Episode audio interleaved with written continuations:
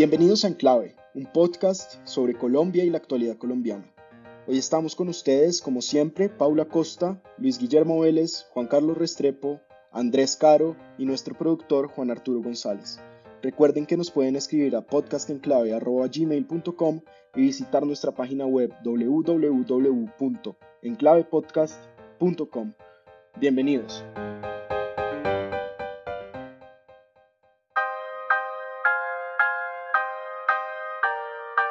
Bienvenidos al episodio 13 de Enclave.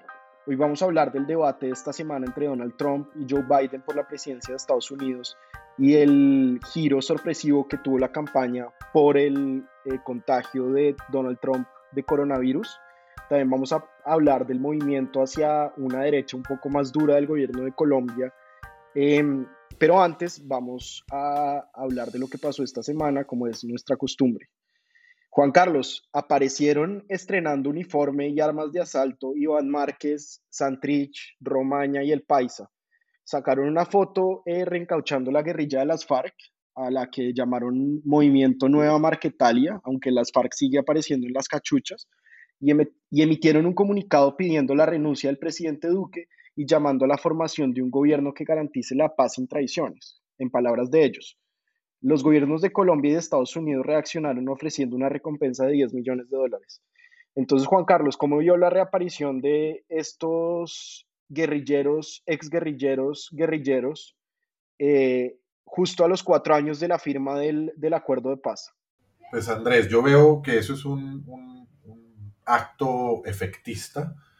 Eh, estaban estrenando uniformes, estaban estrenando un armamento que parece bastante sofisticado, eh, pero realmente yo creo que, ese grupo de, líderes que se apartaron del, acuerdo de paz y que se escondieron en Venezuela y que, y que gozan por ahora de una protección del gobierno venezolano, eh, no tienen seguidores en ninguna parte, no tienen seguidores entre, entre los desmovilizados de las FARC, no tienen seguidores entre los dirigentes del partido de las FARC, mucho menos en ningún sector de la sociedad. De manera que, eh, pues muy bonito ponerse un uniforme nuevo y, exhibir un armamento que parece bastante moderno, pero creo que, que, no pasa de ser un acto propagandístico de un grupo que detrás no representa a muchas personas. Se sabe bien que entre ese grupo de personas que huyeron hacia Venezuela y que eran fueron algunos líderes negociadores del, proceso de paz,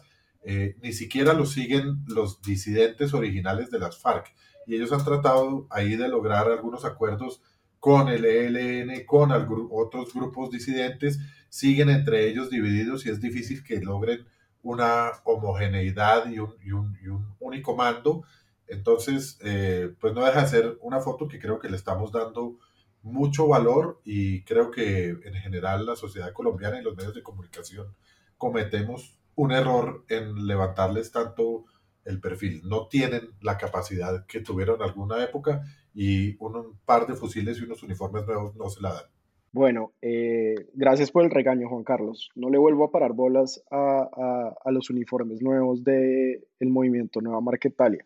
Y hablando de las FARC, Piedad Córdoba dijo que Álvaro Gómez lo asesinó esta guerrilla. Mauricio Gómez, el periodista que es hijo del líder conservador, dijo que la ex senadora está protegiendo a los verdaderos responsables, entre ellos al expresidente Ernesto Samper. Calificó Mauricio Gómez de una hipótesis infame la versión de Córdoba. Juan Carlos, ¿quién mató a Álvaro Gómez? ¿Usted cree que pudieron haber sido las FARC? Pues yo creo que no podemos estrenar el, el, podcast de Enclave con una calumnia, pero, pero no creo que hayan sido las FARC.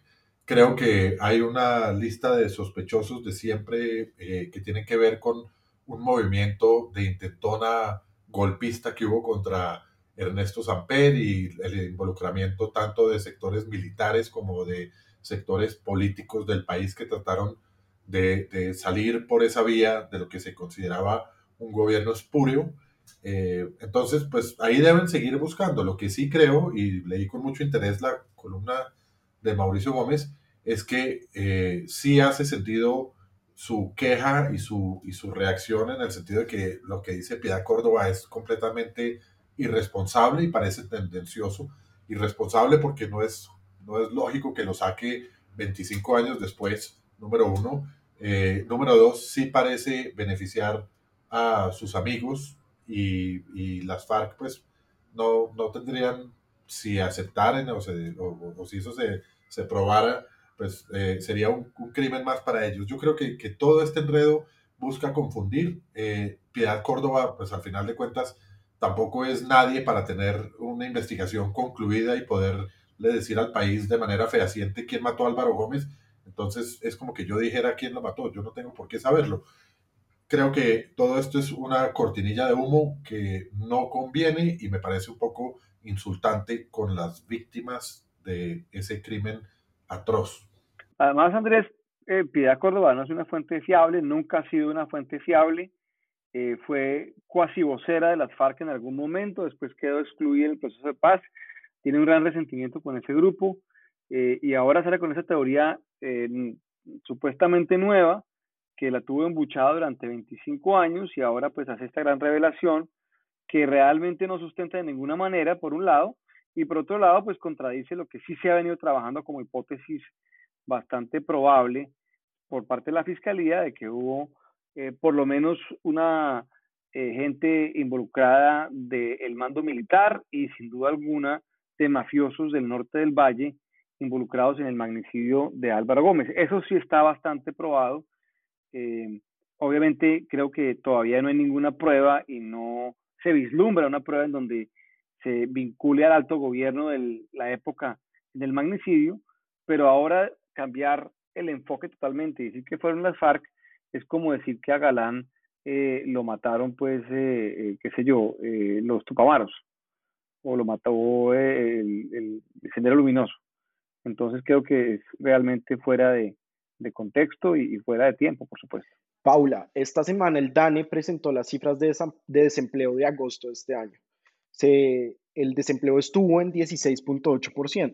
Esto es 6% más que en agosto del año pasado pero mucho menos que junio y julio de 2020, cuando la cifra llegó a estar por encima del 20%. Quizás lo más grave de estas cifras es la brecha de género. El desempleo de mujeres está en 21.7% y el de hombres en 13.4%. ¿Es una buena noticia, Paula, el, eh, digamos, la reducción del desempleo? Creo que es una noticia positiva eh, que está mostrando que el empleo se está recuperando y nuevamente la relación entre empleo y pobreza pues es una relación casi directa. Creo que se está recuperando más rápido de lo que muchos anticipábamos, eh, dado la rapidez con la cual se deterioraron estas cifras al inicio de la pandemia. Como usted señala, esto es, esta cifra es una cifra mucho mejor que la que vimos en los dos meses anteriores. La recuperación de empleos se cuenta en 1.7 millones frente a julio y 3.2 millones frente a abril, que fue el mes más crítico en términos de desempleo, pero hay otros factores que hay que tener en cuenta para poder entender mejor estas cifras. Uno es el aumento de la informalidad. Cuando se mira la informalidad, eh, pues esta aumentó 1.5%, cuando se lo mira por ciudades, Cúcuta llega a un nivel de 68.8% y Bogotá, que es un buen termómetro, digamos, de la formalidad o de la informalidad en este caso, está cercano al 40%. El otro efecto muy marcado es el desempleo de los jóvenes. Los, el desempleo para los jóvenes está en 27.9%. Esos son 10 puntos porcentuales más que el año pasado. Y cuando usted mira un poco más en detalle las cifras, pues eso se concentra aún más en quienes han tenido poca experiencia o quienes están buscando su primer puesto de trabajo. Pero el otro grupo de la población, que no son los desempleados, porque para ser desempleado hay que estar buscando trabajo, que son los inactivos, ha ido creciendo y continúa creciendo. En este momento son 16,2 millones de personas que se encuentran inactivas. Y si usted lo compara con las cifras de ocupados, que son 19,6 millones de personas, pues ve que son proporciones muy, muy altas las personas que simplemente deciden ni siquiera participar del mercado laboral. Entonces, creo que en medio de todo es una noticia positiva que esta sea una tendencia que se haya ya consolidado durante los últimos dos meses de recuperación de puestos de trabajo, pero creo que hay que tener muy presente que estas cifras pues incluyen a una población grande que ha salido de la búsqueda activa de trabajo, 1.6 millones de personas entre el año pasado y este año para agosto han decidido ni siquiera participar del mercado laboral y que el tema de mujeres y jóvenes pues es muy fuerte. El, lo otro que está pasando es que el empleo se ha recuperado mucho más en las zonas en donde fue menos estricta la pandemia, si usted quiere, por razón de las actividades que se desarrollan ahí, como es el área rural, y que se concentra y es mucho más fuerte en las principales ciudades. Neiva es el que tiene el mayor nivel de, desempleo, que está en el 46%, em, y Barranquilla en el 13,2% es el que tiene el menor nivel de desempleo. Entonces, creo que hay que revisar también esto regionalmente y buscar tener unas políticas activas de generación de, de empleos por parte del gobierno que aún no son muy claras. Bueno, Paula, y haciéndole seguimiento a uno de nuestros podcastings anteriores, la Corte Constitucional estableció que al gerente del Banco de la República no se le aplica la edad de retiro forzoso. Entonces pareciera que el ministro de Hacienda, Carrasquilla, le va a tocar seguir esperando para ser el próximo gerente del Banco de la República y en cambio el doctor Echavarría parece que se va a quedar, ¿no? Pues no, no, no es tan claro. Digamos, una cosa es que pueda y otra cosa es que vaya a pasar. Yo sigo apostando a que el nuevo gerente del banco va a ser el actual ministro de Hacienda, Alberto Carrasquilla. Bueno, hay que seguir viendo. Eh, Luis Guillermo, y esta semana ocurrió algo que yo pensé que no iba a pasar nunca.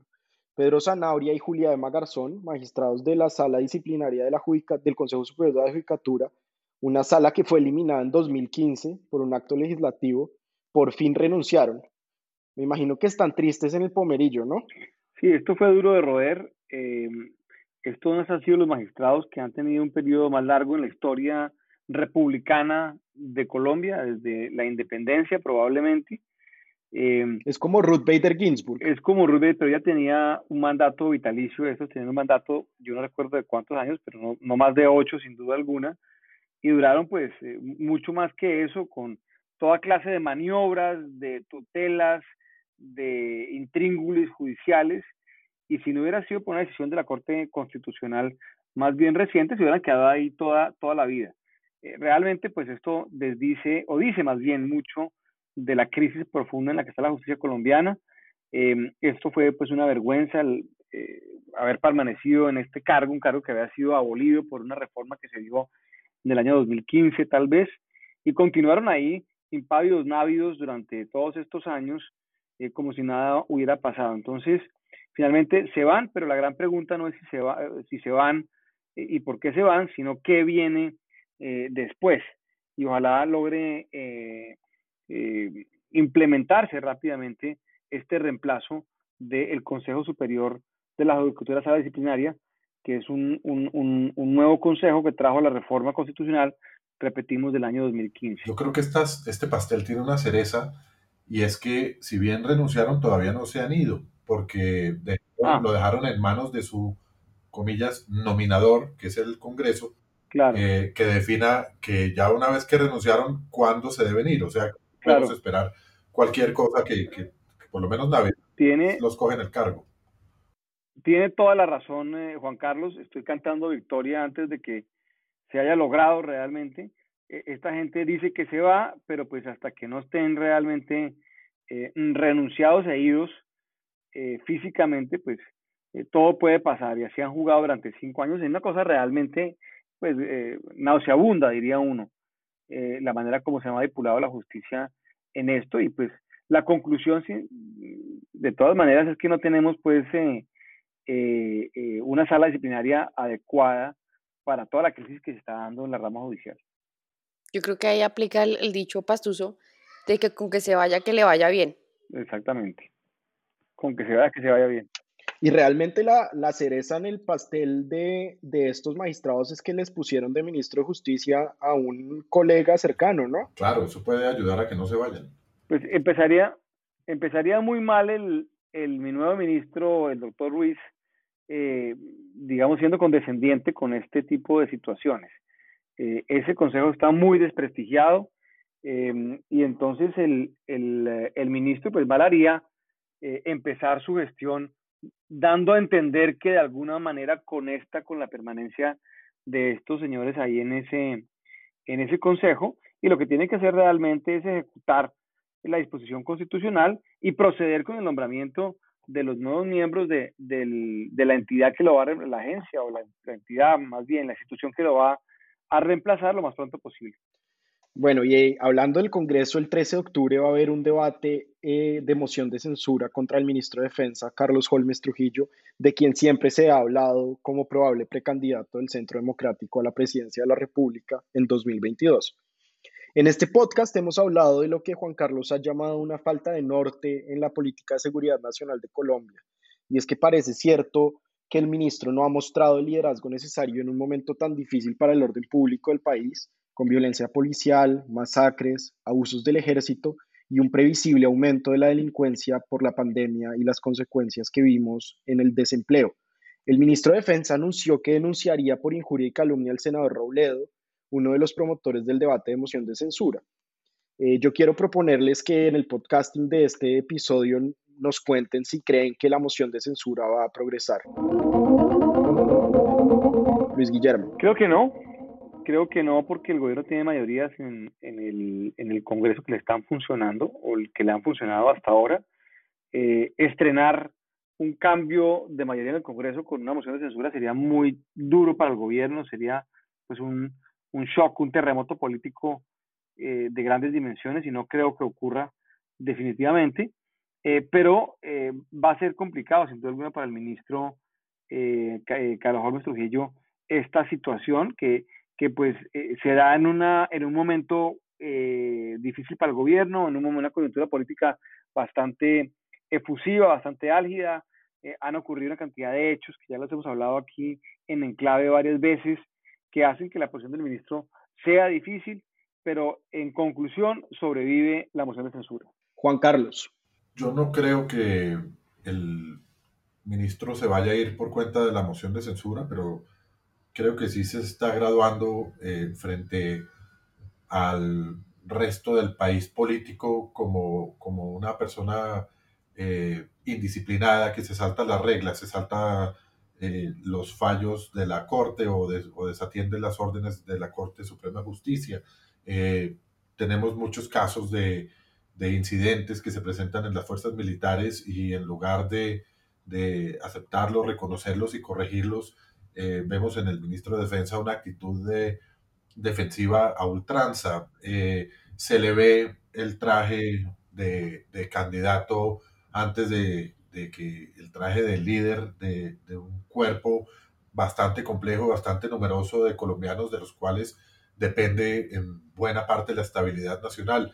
En fin, creo que, que hay un poco de desorden en la fiesta y, este va a ser un evento más de llamado de atención que al final de cuentas eh, debe terminar descalificando su gestión.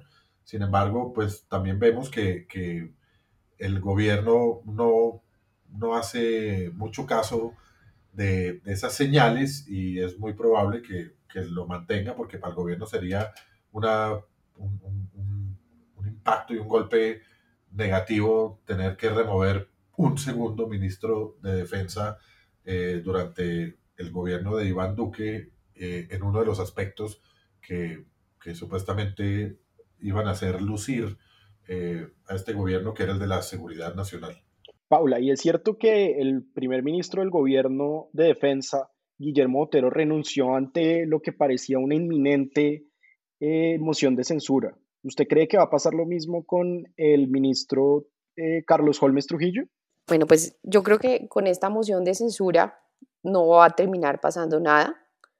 De un lado, los partidos de oposición al gobierno pues van a utilizar el espacio para mostrar todas las deficiencias que se están presentando en esa cartera, que pues yo creo que requieren una revisión y requieren un talante diferente al de un precandidato presidencial necesita una persona que realmente se consagre a sacar esas tareas adelante que son tan importantes para todo el país antes de pensar en los posibles réditos políticos. Entonces va a ser un espacio de discusión política a un precandidato presidencial por parte de la oposición y de otro lado, para que la moción no pase, si logra generar un consenso dentro del Congreso, pues va a haber un proceso de negociación entre el gobierno y los congresistas, como se ha visto tantas veces. Entonces, creo que el ministro no se va a ir ni va a renunciar. Él está ahí con otra lógica eh, y entre más duro y más se, se vuelva más eh, em, viral y más dura la discusión, pues probablemente él va a generar mayores réditos políticos posicionándose como precandidato presidencial. Entonces, creo que tristemente no va a pasar nada. Creo que hay un mensaje muy importante de este llamado de los partidos de oposición en donde el gobierno debería revisar qué es lo que está pasando y cómo se están desprestigiando las Fuerzas Armadas y las entidades pertenecientes al sector de seguridad. Y eso, como lo hemos discutido acá en otros, en otros momentos, pues es una cosa muy, muy grave que no tiene por qué pasar porque degradar la institucionalidad y minar la confianza de la ciudadanía en las Fuerzas Armadas y en la policía, pues es un costo demasiado alto para todo el Estado colombiano. Yo creo que hay un punto importantísimo que, que menciona Paula, y es que la orientación de las Fuerzas Armadas se ha venido haciendo con un criterio y un interés político más que un criterio y un interés de seguridad nacional. Yo creo que tradicionalmente los ministros de defensa eh, venían siendo personas que con esa dificultad y ese reto que implica para un civil entender la sociología militar y la forma de, de funcionar de unos cuerpos tan, tan jerárquicos y tan rígidos como son las Fuerzas Armadas, eh, el ministro civil por lo menos trataba de entender y se, se, se, acogía y se, ponía al servicio de esas, de esas prioridades desde el campo de la seguridad. Hoy en día creo que las prioridades, más que desde el campo de la seguridad, están, bien, están viniendo siendo dictadas desde el campo de la política nacional o internacional. Por una parte, la política nacional de, de obviamente, eh, hacer quedar bien al gobierno, proyectar al ministro como un potencial candidato y de la política internacional haciéndole una venia de obediencia a los lineamientos que, por ejemplo, en materia de, lucha contra los cultivos ilícitos y el narcotráfico dicta el gobierno de los Estados Unidos para el gobierno de Colombia. Entonces, más que la parte técnica, se privilegia la parte política. Bueno, yo también creo que el ministro se va a quedar, creo que una salida del ministro ahorita le saldría muy cara al gobierno en lo que se ha vuelto una batalla, digamos, por el mensaje de lo que está pasando en materia de seguridad y de las protestas sociales. Pasemos a nuestro primer tema entonces. Esta semana la campaña de la presidencia de Estados Unidos se movió mucho. Primero tuvimos el primer debate entre Joe Biden y Donald Trump, y aquí quiero felicitar a Juan Carlos porque en nuestro último podcasting predijo con bastante exactitud que Trump llegaría con un ánimo de matón. El debate fue un espectáculo terrible de matoneo. Trump interrumpió decenas y decenas de veces a su contrincante, difamó a su familia y se negó a censurar a un grupo racista y de ultraderecha. También convirtió el debate en lo que comentaristas no han bajado de, el peor, de calificar el peor debate de la historia de Estados Unidos y de una decepción para el sistema político de ese país. Como dijimos en nuestro episodio pasado, esta semana también el New York Times le sacó un informe a Donald Trump sobre sus impuestos en el que deja ver las maniobras, digamos, entre legales e ilegales del que han permitido que Trump no pague impuestos. Como dijimos, el último, en 2017, pagó solo 750 dólares de impuestos, lo que es 15 veces menos que lo que paga la familia media en Estados Unidos. Y por último, esta semana que estuvo llena de noticias, en Estados Unidos nos enteramos que Trump y su esposa se contagiaron de COVID. Eh, eh, Joe Biden no, no se contagió y a mí me acaba de llegar un correo del New York Times diciendo que Donald Trump ha decidido pasar los siguientes días en un hospital. Luis Guillermo, ¿qué está pasando en Estados Unidos? Por fin, este fue el último clavo en el ataúd de la campaña de Donald Trump. Pues yo creo que sí, esto ha sido, como usted acaba de decir, eh, algo muy, muy movido, últimas semanas han sido muy movidas. A Trump le ha ido muy mal en la campaña, lleva una serie de semanas donde le han dado hasta con el balde. El, tema primero empezó con lo de Woodward y las grabaciones donde decían que Trump eh, conocía el coronavirus y lo que esto significaba. El tema de los impuestos ha sido para él eh, terrible. Eh, ha sido una, una revelación, pues es muy escandalosa. Vino después el tema del debate que pasó, con lo, pues pasó lo que usted acaba de describir. Y eh, ahora viene esta noticia del tema del COVID. Tal vez el problema más complicado con lo del COVID no es si se recupera o no, las probabilidades de que se recupere son, son muy altas, aunque fue internado eh, el día de hoy en el hospital Walter Reed em, para un chequeo supuestamente. Vamos a ver qué pasa. Ojalá se recupere, no se le desea esto eh, a nadie. El, el, problema realmente es que aquí había dos, dos narrativas la narrativa de la economía y de quién era mejor para recuperar la economía del país, o la narrativa del COVID y quién era mejor para manejar al país en tiempos de COVID. Si era un tema o si es un tema sobre COVID, le va mucho mejor a Biden. Si de lo que se, trata es saber quién puede conducir mejor a la economía, sería eh, un tema que le favorece al señor Trump. Eh, obviamente lo que va a pasar ahora es que los próximos 10 días o 15 días por lo menos, la campaña va a girar alrededor del COVID y la enfermedad del presidente. El presidente no se va a recuperar tan rápido, nadie se recupera tan rápido de esta enfermedad, sobre todo una persona de setenta y tantos años, 75 años, con obesidad mórbida, como tiene el señor Donald Trump. Entonces, pues obviamente esto no va a ser fácil para él. Y eh, al girar todo alrededor del COVID y sobre todo la negligencia del gobierno alrededor de esto, la negligencia de Donald Trump, la negación sobre el uso de las, eh, de las máscaras, mascarillas, la negación sobre la necesidad de tener distanciamiento social y prevención y cuidado eh, que ha tenido, digamos, él durante meses. Eh, ha convocado manifestaciones gigantes de, personas, con miles de personas allí. Sus seguidores no creen que esto sea una realidad, sino que es un virus inventado en la China. En fin, creo que esto va a ser sin duda alguna perjudicial para el presidente y lo que ya estaba mal, que era una campaña en donde el presidente Trump venía perdiendo por cerca de entre 6 y 7 puntos en la elección general y en todos los estados de campo de batalla que llaman en los Estados Unidos, em, eh, los estados estos que están eh, moviéndose para un lado y para el otro y que en cierta medida van a definir la elección, pues esa, esa situación no se mejoró con los debates y no parecería que se vaya a mejorar con eh, la enfermedad del presidente Trump. queda exactamente un mes para la elección y esto se le ha puesto al presidente actual muy, muy difícil. Y aquí hay un tema que hay que tener siempre en, cuenta en todo esto, y es que el, en realidad cuando se elige un presidente de Estados Unidos, se elige un presidente por ocho años con un referendo sobre su gestión a los cuatro años. Esto hace que la mayoría de presidentes de los Estados Unidos, por lo menos desde la Segunda Guerra Mundial, hayan sido reelegidos un presidente que no se reelige, lo que llaman en Estados Unidos un one-term president, eh, pues es un presidente que se considera un presidente fracasado. Ha ocurrido recientemente eh, en los casos de, o recientemente en los últimos tal vez 50 años, en el caso de Lyndon Johnson, que no se presentó a la reelección, en el caso de Jimmy Carter, em, que fue, eh, digamos, derrotado por Ronald Reagan, y en el caso muy famoso y más reciente de eh, George Bush, papá.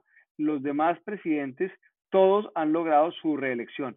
Por lo tanto, si el señor Trump no es reelegido ahora en noviembre del año 2020, se considerará, para la historia por lo menos, que eh, su presidencia fue una presidencia fracasada.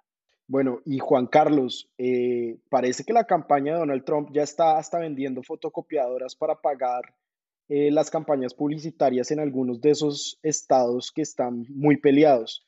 ¿Cómo se puede hacer una campaña sin plata y desde una clínica? No, pues muy complicado hacer una campaña sin candidato, es la primera pregunta.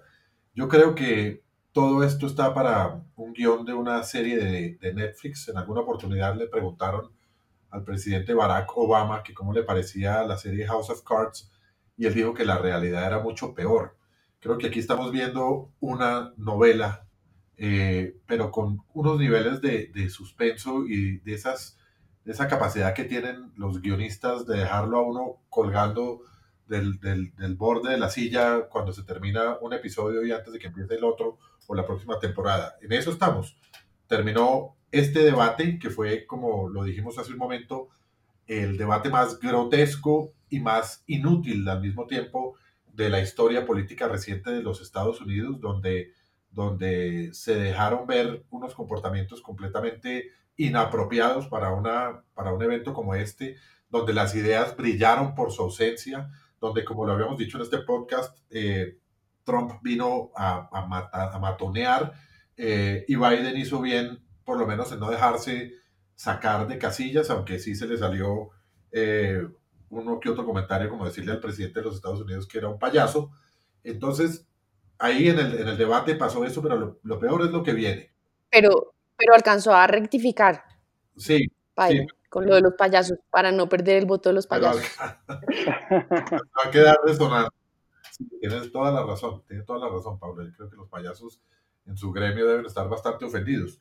Eh, pero quiero invitarlos además a que vean la foto de Hope Hicks, que es la asesora de Trump que supuestamente eh, lo contagió de, de, coronavirus. Eso le agrega un toque muy Netflix a, esta historia que estamos viviendo. Y creo que si bien el público americano en general tenía hecha su, su idea y tomada su decisión y muchas cosas pueden no cambiar con el debate, yo creo que las condiciones que tiene el presidente Trump para, para ganar esos estados, swinger states, donde, donde tenía eh, todavía una posibilidad de perder, eh, va a estar muy difícil. Acá, con esta enfermedad, se demuestra eh, lo equivocado que estaba en un tema tan vigente como la crisis del coronavirus. Siempre fue una persona que se burló del, de la crisis del coronavirus cuando se negó primero cuando negó la existencia de la misma y admitió haberla negado es que para no eh, generar un pánico. Segundo, se negó siempre públicamente a usar un tapabocas. Tercero, eh, decía que eso, que eso ya, ya iba a pasar, que un día nos íbamos a levantar y eso iba a haber pasado. Cuarto, eh, hizo un, un, comentario muy desafortunado y muy ignorante diciendo que más o menos con una con tomar o inyectarse algún detergente se moría el coronavirus. En fin, yo creo que esto es en parte un castigo divino a una persona que, que ha sido tan, tan descuidado en una política de salud pública que ha puesto al país más desarrollado del mundo como el país que más muertos ha puesto en esta pandemia. Eso es inaceptable y creo que esta enfermedad eh, que le cae al presidente Trump en el día de ayer significa que estaba equivocado en todo, en toda su apreciación y todo su posicionamiento frente al COVID. Ya vendrán otros temas que tengan que ver con la ideología, con la economía y demás, pero en esta sí quedó absolutamente demostrado que el señor Trump eh, estaba muy mal. Paula, eh, Juan Carlos dice que el debate fue inútil, pero pareciera que para Joe Biden no fue inútil. Trump llegó atacando con los taches, como se dice en fútbol, y Biden, si bien tuvo un par de deslices en que se le subió un poco eh, la ira cuando Trump lo interrumpió y cuando se metió con su hijo, pareciera que Biden salió muy bien y con mucha altura de ese debate, pues frente a Trump. Sí, yo, yo creo que el debate fue mucho más positivo para Biden que para Trump, pero yo tengo una lectura un poco, digamos, eh, complementaria a lo que han señalado Juan Carlos y Luis Guillermo en términos del efecto de que Trump se contagie de, coronavirus, porque eso también genera una especie de simpatía adicional del enfermo, ¿no? Acá hay un dicho muy famoso y es que no hay muerto malo, entonces, pues presidente enfermo es un poco menos malo y la gente tiene más consideración con una persona que puede llegar a estar enferma. Y el otro efecto que uno lo ve en todas las fotos que salen de, las reuniones de los republicanos es que nadie usa el tapabocas. Y eso es simplemente una forma de externalizar que no creen en el coronavirus o que no les importa o que piensan que a ellos no les va a dar, pero también tiene una influencia en el comportamiento para el día de las elecciones. Y es que si le tienen menos temor al coronavirus, es mucho más probable que salgan a votar mucho más masivamente los republicanos. Entonces, creo que hay dos efectos sobre el tema del coronavirus de Trump. Uno, la simpatía que genera una persona que está en una condición que puede llegar a ser una condición delicada de salud, como lo señalaba Luis Guillermo, por la edad de, de Trump, porque el personaje, entiendo, no hace absolutamente nada de ejercicio, ¿no? Él piensa que los pasos uno los tiene contados en la vida, entonces trata de minimizar su eh, ejercicio cardiovascular al mínimo y por el tema del sobrepeso. Entonces, si se complica la enfermedad de Trump, también puede generar mucha simpatía entre muchos votantes que van a querer acompañarlo con su voto como una forma de respaldo a una persona que está en un problema. Em, el debate, clarísimamente creo que Biden salió ganador. Creo que incluso cuando él le responde fuerte a Trump, le puede servir con ciertos grupos en los cuales él se posiciona con un, con un carácter un poco menos sumiso y más agresivo, que también le puede ganar puntos a la hora de las votaciones. Luis Guillermo, se ha dicho muchas veces que Donald Trump tiene una, una condición de narcisismo y que no puede sentir empatía. ¿Usted cree que hay votantes, como dice Paula, que van a empatizar con, con Donald Trump y van a votar por un presidente enfermo que antes no, no, no estaban pensando en votar por él?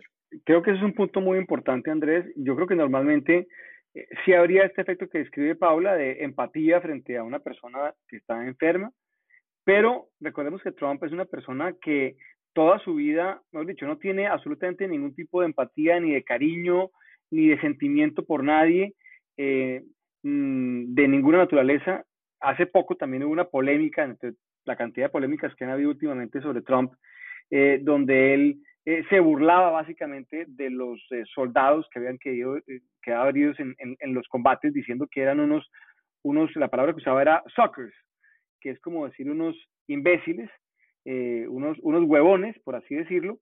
Em, y entonces es un tipo que genera cero empatía, cero deseo de, de, de ayuda, porque él mismo, digamos, siempre se ha mostrado a sí mismo como un alfa macho, eh, que eh, eh, es un tipo fuerte y que no es débil y que él es un ganador. Entonces, yo dudo mucho que ahora que él seguramente pedirá esa empatía que nunca ha dado, pues se le vaya a otorgar. no creo que vaya a funcionar, aunque, aunque quién sabe, uno también a veces se, se, sorprende con esto. Paula. Creo que la otra cosa que puede salirle bien es que se quede callado un ratico. Sí, también. Porque con este nivel de bocón, ¿no? Claro. Probablemente dos semanitas un poco fuera de las canchas puede jugar a su favor, porque si, si continúa hablando, pues, ¿no? El que mucho habla, mucho guerra. Él, él, es un, él es su peor enemigo, ha sido su peor enemigo toda esta campaña desde por lo menos el mes de junio o antes. Eh, en cada rueda de prensa el coronavirus era un desastre, se hacía un daño políticamente hablando terrible eh, y no paraba. Eh, de pronto ahora que va a estar callado en el hospital durante 15 días, de pronto esto le puede servir, como le sirvió efectivamente al señor Biden estar metido en su sótano de la casa durante tres meses, hablando por Zoom, y eso pues, y dejando que Trump se pusiera la soga al cuello y se ahorcara, básicamente. De todas maneras, yo no creo que vayamos a ver a nadie del Ku Klux de los Proud Boys eh, compungido o enternecido porque su líder esté enfermo. Pero esos, esos votos ya los tenía, ¿no? Sí, por eso, pero no, no, no creo que le que genere mucha solidaridad y, y su enfermedad no creo que cambie mucho las, las tendencias. Luis Guillermo, para terminar, yo quiero preguntarle cómo se está moviendo el Partido Republicano frente a este, lo que está pasando en las últimas semanas con la campaña. Luego de que Trump eh, no se negara a censurar, a decir que desautorizaba a los Proud Boys, este grupo fascista y de, racista eh, de Estados Unidos, eh, senadores republicanos le llamaron la atención y también le llamaron la atención porque en el debate dijo que no, no iba a asegurar que fuera a haber una transición pacífica del poder.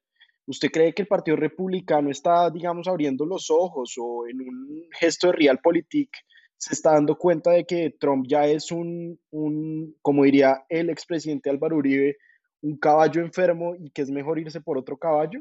Mire, lamentablemente creo que no. El Partido Republicano ha sido totalmente cooptado, secuestrado por, por Donald Trump. El Partido Republicano, eh, con tal de tener eh, eh, una magistrada, en este caso, más en la Corte Suprema de Justicia, es capaz de cualquier cosa. O sea, ellos ven a Trump como un instrumento de ellos, aunque en realidad esos instrumentos es de Trump. le han vendido el alma al diablo, la dirigencia del Partido Republicano. todo, como le digo, por tener una magistrada más en la Corte Suprema de Justicia, pero también unos magistrados más en los demás tribunales lo ven como un tema totalmente transaccional, mantener unos recortes de impuestos que están siendo muy cuestionados eh, en este momento y no parecería uno ver que haya una gran disidencia en el Partido Republicano en todo esto. Sí hay una facción, la facción, digamos, más patricia del Partido Republicano, los señores Bush, por ejemplo, algunos funcionarios republicanos que estaban asociados a temas de seguridad y defensa, que se han abierto, eh, los militares, por ejemplo, el alto mando militar, eh, por lo menos eh, retirados, el señor McChrystal, por ejemplo, que fue un militar muy importante en Afganistán, que fue inclusive echado o retirado forzosamente por parte de Obama y de Biden. Hace unos días endosó a Biden, eso dice mucho. Em, en todo McMaster. Eh, McChrystal. McChrystal.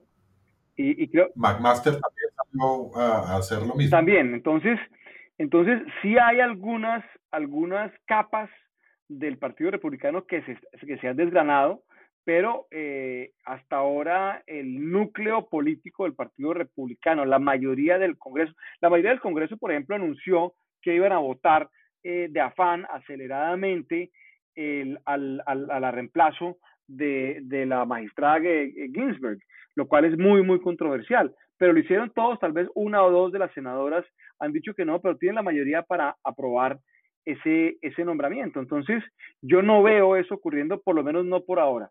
Quizás y ojalá cuando el señor Trump pierda, si es que va a perder, yo creo que sí va a perder, pero em, en ese momento quizás veremos un viraje en el Partido Republicano, pero por ahora sigue infectado con el virus de Trump. Creo que vale la pena dentro del análisis que hagamos en este momento más tarde tratar de completar esos capítulos que nos faltan del guion de Netflix, de imaginarnos cómo va a ser el último mes de campaña en este, en este drama que se ha generado desde el día de ayer.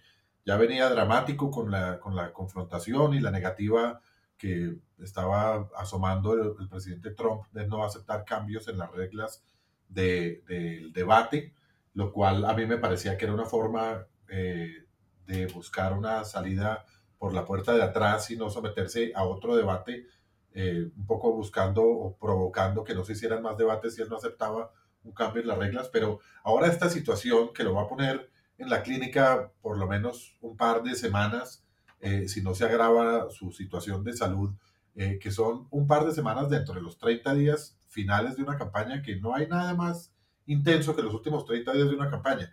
Deberíamos tratar de imaginarnos todas las cosas absurdas que van a pasar en estos próximos 30 días. Creo que todos los días eh, vamos a esperar con más ansias el periódico y el noticiero para ver cómo se desenvuelve esta campaña, cómo se desenvuelven las cifras eh, de favorabilidad de cada uno de los candidatos y de la mano también de, de, los expertos y, y, de estos diálogos informados, eh, poder entender un poco cuáles son las implicaciones, porque, porque creo que estamos viendo una campaña tipo Guerra de las Galaxias que nunca vamos a volver a ver. Bueno, estamos como entre House of Cards, la Guerra de las Galaxias y ahora Grey's Anatomy con la campaña de Estados Unidos.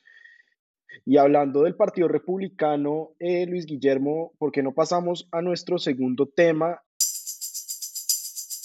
Y es ese viraje de el gobierno y del centro democrático a posiciones un poco más de derecha o de derecha más extrema, dirían algunos. Y usted nos estaba contando antes de empezar a grabar que usted ve una semejanza de este viraje ideológico, de este perfilamiento ideológico con los discursos de ley y orden que el Partido Republicano asumió en los últimos meses o volvió a asumir en los últimos meses ante las protestas sociales por el movimiento, digamos, de los, de los derechos civiles y de la igualdad racial en Estados Unidos. Sí, efectivamente, este, este movimiento a la derecha es un tema que es transnacional en cierta medida.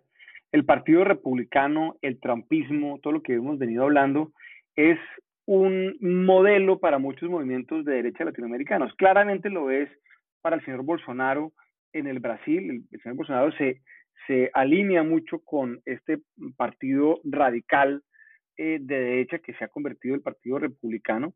Y no es sorprendente que en Colombia el Centro Democrático en particular, ante la falta de norte política que se está viendo en los últimos tiempos, pues tienda a recibir inspiración del Partido Republicano que busca tener un, un, una, un, eh, un alcance, un ala populista y también alimentarse de temas nacionalistas y temas eh, generalmente asociados a la derecha para confrontar el creciente movimiento social que se está dando en este caso en Colombia en particular. Entonces, sí está viendo uno un movimiento sin duda alguna del centro democrático hacia temas de la derecha eh, americana, eh, en particular este tema de la ley y el orden, lo que llaman en Estados Unidos law and order, que eh, inclusive Trump lo citó varias veces en el debate, como un tema en donde los republicanos han sido fuertes, evidentemente el Centro Democrático y el presidente, el Uribe han sido fuertes en esos temas. Em, y, y, entonces sí creería uno que encuentran una especie de querencia eh, cuando están siendo confrontados por movimientos sociales complicados de manejar, apelar a esa temática que a su vez apela a una mayoría silenciosa de ciudadanos, la mayoría de la gente que no sale a marchar, que no necesariamente vota por la derecha, que no necesariamente comparte la agenda de la derecha, pero que sin duda alguna no le gusta la anarquía y el caos que se ve reflejado en este tipo de marchas. Entonces, yo creo que este movimiento del gobierno colombiano, ante la falta de norte que se está dando ahora, ante la crisis del coronavirus y las afectaciones que se han dado económicas, tienda a buscar esa querencia en la derecha y sí estamos viendo algunos conatos de movimiento en esa dirección, por ejemplo, la reglamentación o la supuesta o lo aspirada reglamentación de las marchas sociales es un indicativo de que el gobierno tiende a moverse en esa dirección. Y hablando del nuevo protocolo de protesta, Juan Carlos, ¿usted cómo lo vio? ¿En qué consiste? ¿Es un ejemplo de, de este movimiento hacia posiciones más extremas de la derecha en cabeza, como hemos dicho, del presidente Duque y del ministro de Defensa? Pues lo primero que tenemos que decir es que la protesta social, eh, la movilización, la libertad de expresión son derechos fundamentales y por ende su reglamentación solo se puede hacer por medio de una ley estatutaria.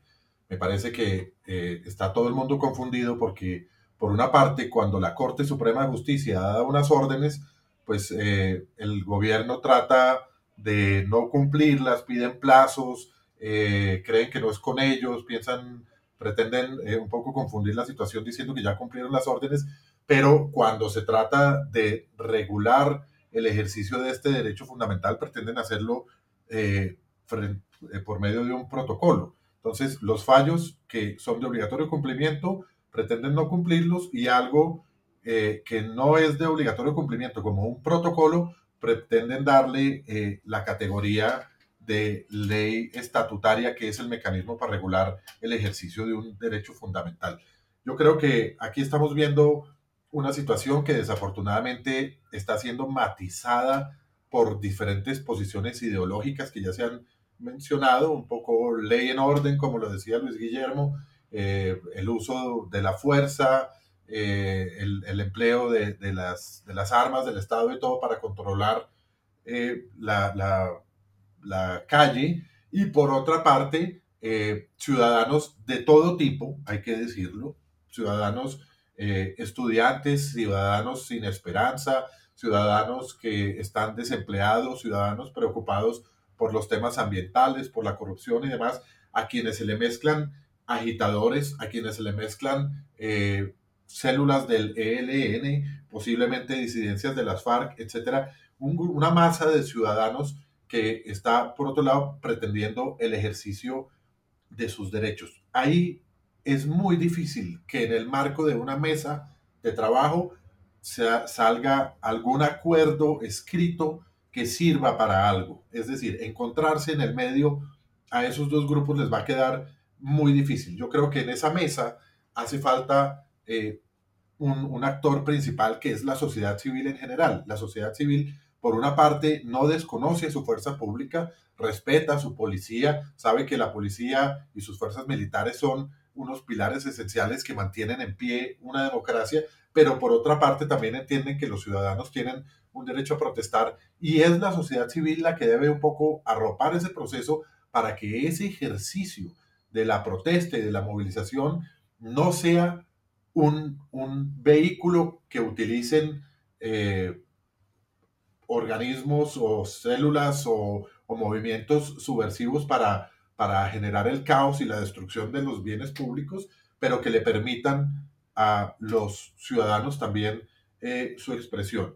Yo creo, además, que aquí estamos viendo un cambio y una tendencia que se está viviendo en todo el mundo. Como sabemos, las protestas no son un fenómeno exclusivo de Colombia y estamos viendo un fenómeno un poco parecido a la historia de David y Goliat. Normalmente las fuerzas del orden podían aplanar y aplastar una manifestación y los débiles del, del, paseo eran los ciudadanos, los estudiantes y demás. El, el, el David, el Goliat siendo las fuerzas del orden. Yo creo que cada día, a través del desarrollo jurisprudencial, a través de las historias de lo que está pasando en todo el mundo, estamos viendo que David tiene más hinchada que Goliat, porque los derechos de cada uno de esos ciudadanos son mucho más fáciles de, de hacer valer que los derechos de las instituciones. Las instituciones tienen deberes, obligaciones, protocolos, resoluciones y reglamentos, mientras que los ciudadanos tienen derechos. Entonces esto hay que manejarlo con mucha mano izquierda. Creo que no le hace bien el desacuerdo eh, a las instituciones nacionales y tenemos que velar porque algo que es inevitable, que son esas manifestaciones de la gente en una situación crítica para muchos de ellos, pues sean posibles sin que eso implique un ejercicio de autoritarismo y de aplastamiento de unas manifestaciones populares. Aquí hay normas internacionales que en Colombia no las estamos teniendo en cuenta. Aquí se está confrontando lo que dice la presidencia de la República del Palacio Nariño con lo que dice la alcaldesa, que además es una visión bastante limitada, porque ¿qué va a pasar con las marchas en Medellín, en Barranquilla o en Manizales si el protocolo es entre la alcaldesa de Bogotá y la Casa de Nariño? Pero hay unas normas internacionales y hay unas reglas muy importantes que se han dado en, en pronunciamientos de la Comisión y la Corte Interamericana. Las limitaciones al derecho de la movilización y la protesta tienen que estar definidas de una manera muy precisa y muy clara a través de leyes formales y leyes materiales preexistentes, pero sí son posibles, porque sigue habiendo ese principio general de que los derechos de la gente terminan cuando empiezan los derechos de los demás. Ha, ha habido unas condiciones muy específicas, repito, que ha puesto los organismos, la justicia internacional, la Convención eh, Americana de los Derechos Humanos, eh, que hacen referencia a esas limitaciones que hacen referencia a unos imperativos y a unos casos que permiten la limitación de esos derechos fundamentales como la protesta, la libertad de expresión y la movilización y que están reglados en el gobierno eh, del presidente Santos. En un ejercicio que hizo la Consejería de Seguridad, se preparó un borrador de ley estatutaria que ponía en la balanza esos dos temas, los derechos a la protesta y a la movilización versus los derechos, por ejemplo, de las empresas petroleras que son bloqueadas por, por, las mingas, eh, de las empresas carboneras, de las empresas mineras, de las personas que quieren ir a trabajar, pero encuentran que el sistema Transmilenio está completamente paralizado por una protesta. Se generó un proyecto de ley estatutaria que ponía en, en la balanza esos dos temas que garantizaba el derecho de la protesta, sin embargo, garantizaba también el derecho de los ciudadanos que no participan en la protesta y el derecho de la actividad económica. Eso sí fue un ejercicio muy juicioso donde se tuvo en cuenta con cifras y con informaciones concretas todos los impactos que muchos años de protesta, de mingas y de paro en el país eh, habían generado en la economía y en los derechos de los ciudadanos que deciden no protestar. Juan Carlos, ¿y qué pasó con ese proyecto? Ese proyecto desafortunadamente eh, no pasó el, el, el, examen de la conveniencia política.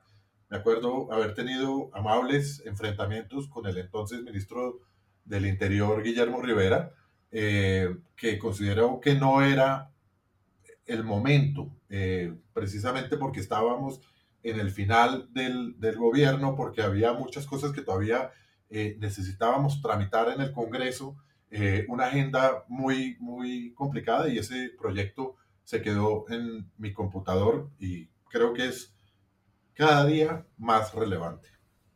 ¿En el computador de Palacio? No, en el, en el mío.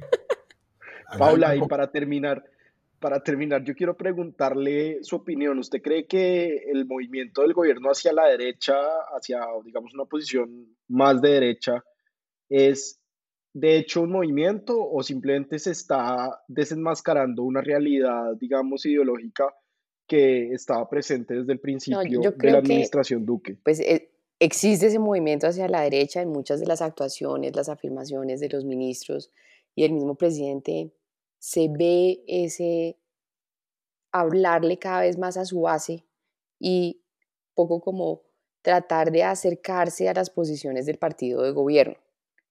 Nuevamente, el, el presidente Duque no la ha tenido fácil para nada tratando de lidiar con las posiciones a veces muy extremas de las figuras más prominentes del centro democrático.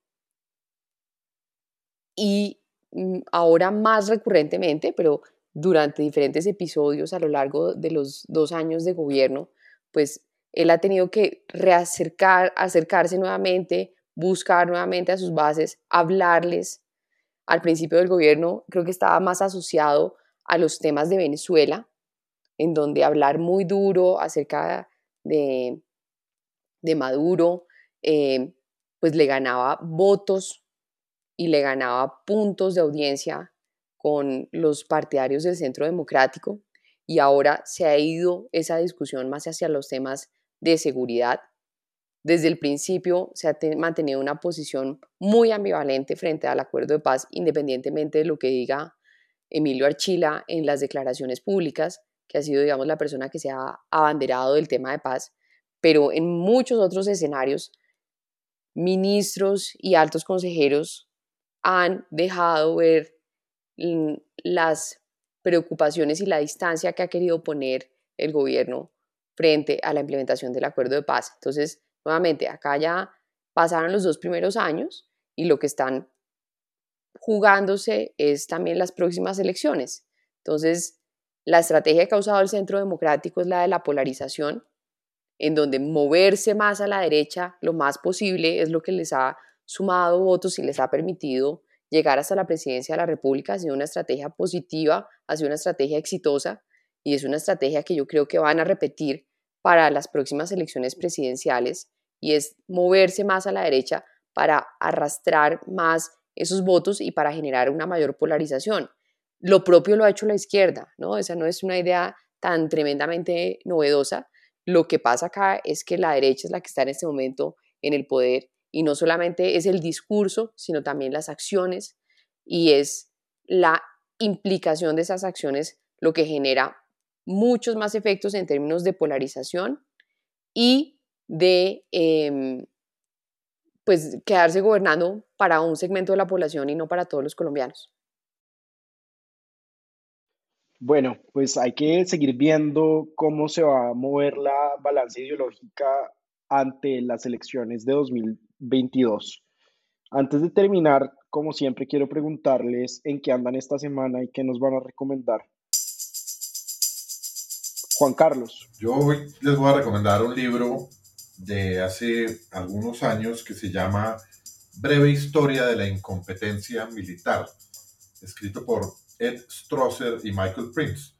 Es cubre, cubre algunas estrategias militares, eh, las más catastróficas de la historia, y también eh, algunas que son bastante desconocidas. Eh, por ejemplo, el final del Imperio Romano, el intento de derrocar a Mikhail Gorbachev, la invasión americana de Rusia en 1918, Bahía Cochinos, la invasión soviética de Afganistán y la guerra de las Malvinas. Son algunos de los, casos que menciona este libro que, que nos hace eh, ver cómo eh, también en, ese campo son muchas veces más desconocidos los errores que las victorias. Las victorias la, la, historia, la guerra, la, la, la, escribe quien, quien gana las guerras, o la historia de las guerras la escribe quien, quien, quien las gana, y aquí queda una documentación y un testimonio de aquellas operaciones militares fracasadas. ¿Y viene con capítulos sobre Carlos Holmes Trujillo, Juan Carlos? Todavía no, estamos esperando el volumen 2. Luis Guillermo. Me gustaría recomendar esta semana una cerveza artesanal. Eh, digamos que todos ya conocemos que este es un nuevo movimiento muy importante. En Colombia se venía dando una gran variedad de ese tipo de cervezas que no son asociadas a las grandes compañías cerveceras. Eh, y creo que es un muy buen momento para, un muy, muy buen momento para apoyar este tipo de emprendimientos que se han visto golpeados durante los tiempos del COVID. Tenemos en, en Colombia un número muy importante de cervezas. Eh, aquí tengo un listado que lo proporciona una agremiación que se creó recientemente eh, para promoverlas. Se llama Colcas, Colectivo Colombiano de Cervecerías Artesanales, y tienen nombres como Chelarte, La Pola del Pop, Vista Alegre, Octane, Cicla Beer, eh, Bárbaros Brewing, eh, Melas Craft Beer, eh, Madriguera Brewing Company, La Milagrosa, Viteri, La 15, Tierra Alta, en fin, un número muy importante de cervezas que son muchas muy buenas, de muy buena calidad y se los recomiendo. Es una buena manera de apoyar un, emprendimiento nuevo que se ha afectado con el, el, el tiempo del COVID y realmente eh, pues siempre relaja tomarse una cerveza y olvidarse un poco de toda esta pandemia y todo lo que viene ocurriendo. Paula, ¿usted en qué anda esta semana? Bueno, esta semana llegó a la casa un Nintendo que se llama el Nintendo Mini. ¿Se cayó otro diente en su casa, Paula? No, no, ese fue Felipe, mi esposo, que creo que utilizó la excusa del diente para comprarse un Nintendo que tenía ganas hace rato. Em, yo creo que lo ha disfrutado mucho más él que mi hijo Benjamín, pero cuesta 65 mil pesos. Yo nunca logré tener Nintendo, yo nunca pasé del Atari y yo me hubiera muerto de la felicidad de tener un Nintendo como el que ahora tienen por 65 mil pesos en Mercado Libre. Se llama Nintendo Mini, hay más caros, más baratos, pero ese está funcionando bastante bien. Bueno, yo quiero recomendarles un libro, uno de los mejores libros que, leí este, que he leído este año, se llama No digas nada o Say Nothing en inglés, de Patrick Radden Keith. Es un libro sobre la violencia y la memoria en Irlanda del Norte, sobre las, los procesos de paz con el ejército republicano irlandés y realmente vale mucho la pena leerlo y recién se tradujo al español, entonces vale la pena que le peguen un vistazo. Entonces, eh, nos despedimos con nuestras recomendaciones con el Nintendo eh, de 65 mil pesos, con el libro de la historia de la incompetencia militar, con las cervezas hipsters de Luis Guillermo y con No digas nada eh, y nos vemos la semana entrante. Muchas gracias.